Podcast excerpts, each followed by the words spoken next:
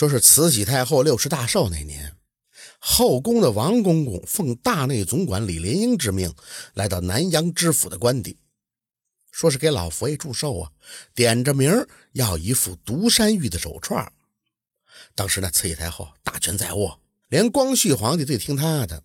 南阳知府觉得这是升官发财的大好机会呀，肥水不流外人田，他决定啊，把这桩生意交给自个儿家的亲戚。于是呢，立刻差人把这个从事玉雕行业的亲戚请到了官邸。这知府是千叮咛万嘱咐，珠子一定要用上好的独山玉，就连那串联珠子的线也不能含糊。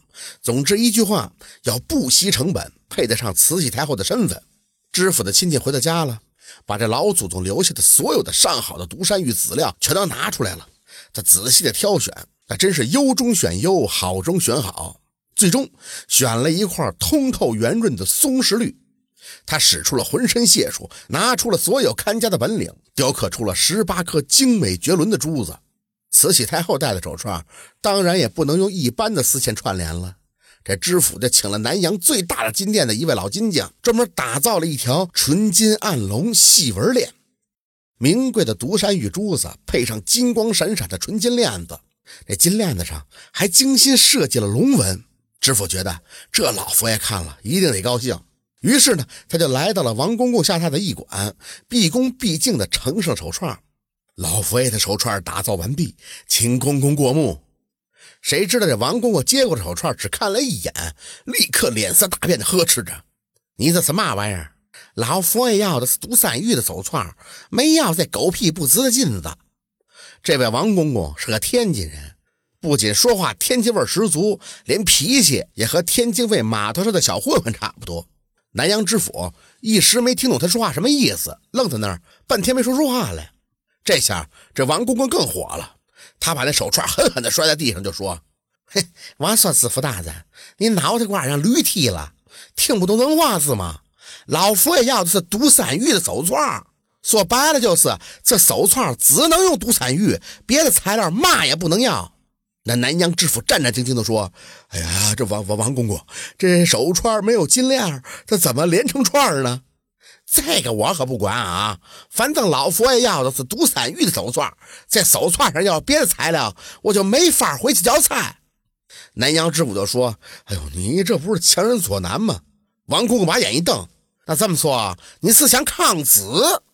南阳知府赶忙弯腰施礼：“哎呦，卑职不敢，卑职不敢。”咱家把丑话说到前头，老佛爷的六十大寿眼看就要到了，到时候要是拿不出个独山玉手串，南阳所有的玉器店铺全都给我关门，别看了。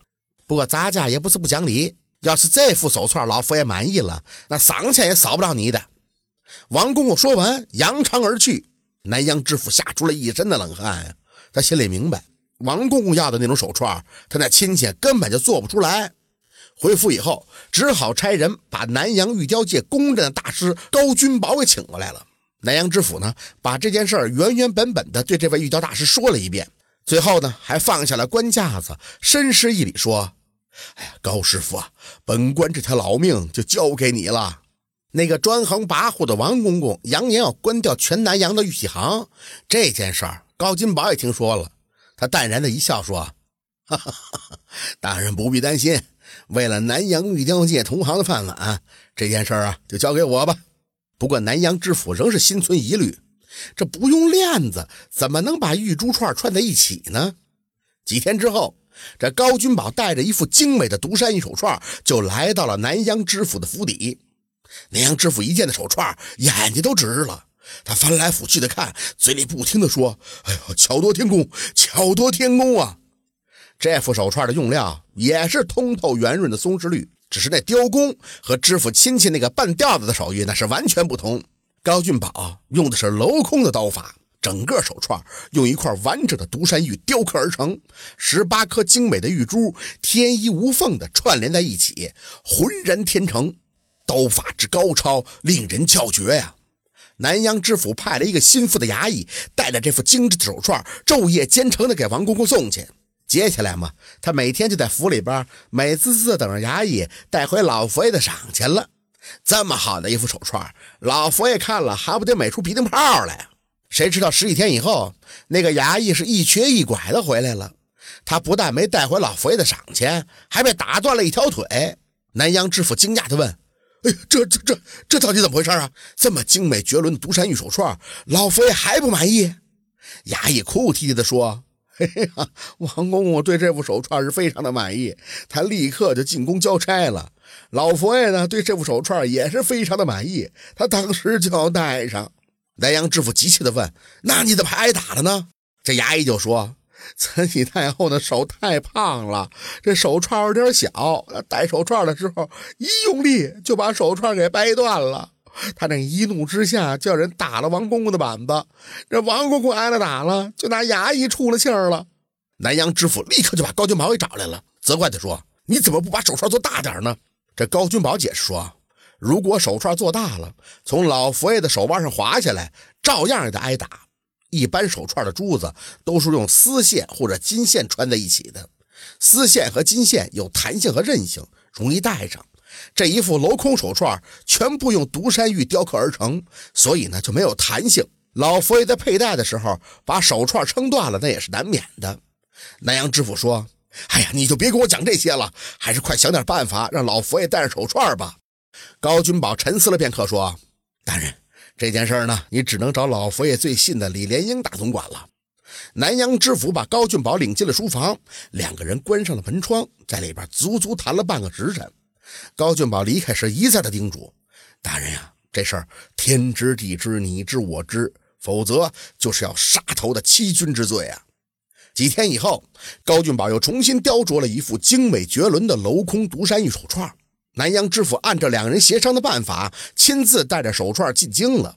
这一次，南阳知府不但没挨打，而且还得了足足五千两的赏银。据说呀，慈禧太后六十大寿那天，手上就戴着那副镂空的独山玉手串。关于这副神奇手串的故事，很快就在南阳传开了。两次送去的都是高君宝亲手雕刻的独山玉镂空手串，结果怎么这么不同呢？一副手串保住了南阳所有玉器行业从业人员的饭碗，人们呢纷纷登门向高君宝表示感谢。有人呢就问起了这副手串有何奥秘，高君宝却始终笑而不答。一直到后来，军阀孙殿英盗掘了清东陵慈禧太后的陵墓，这件事儿才水落石出。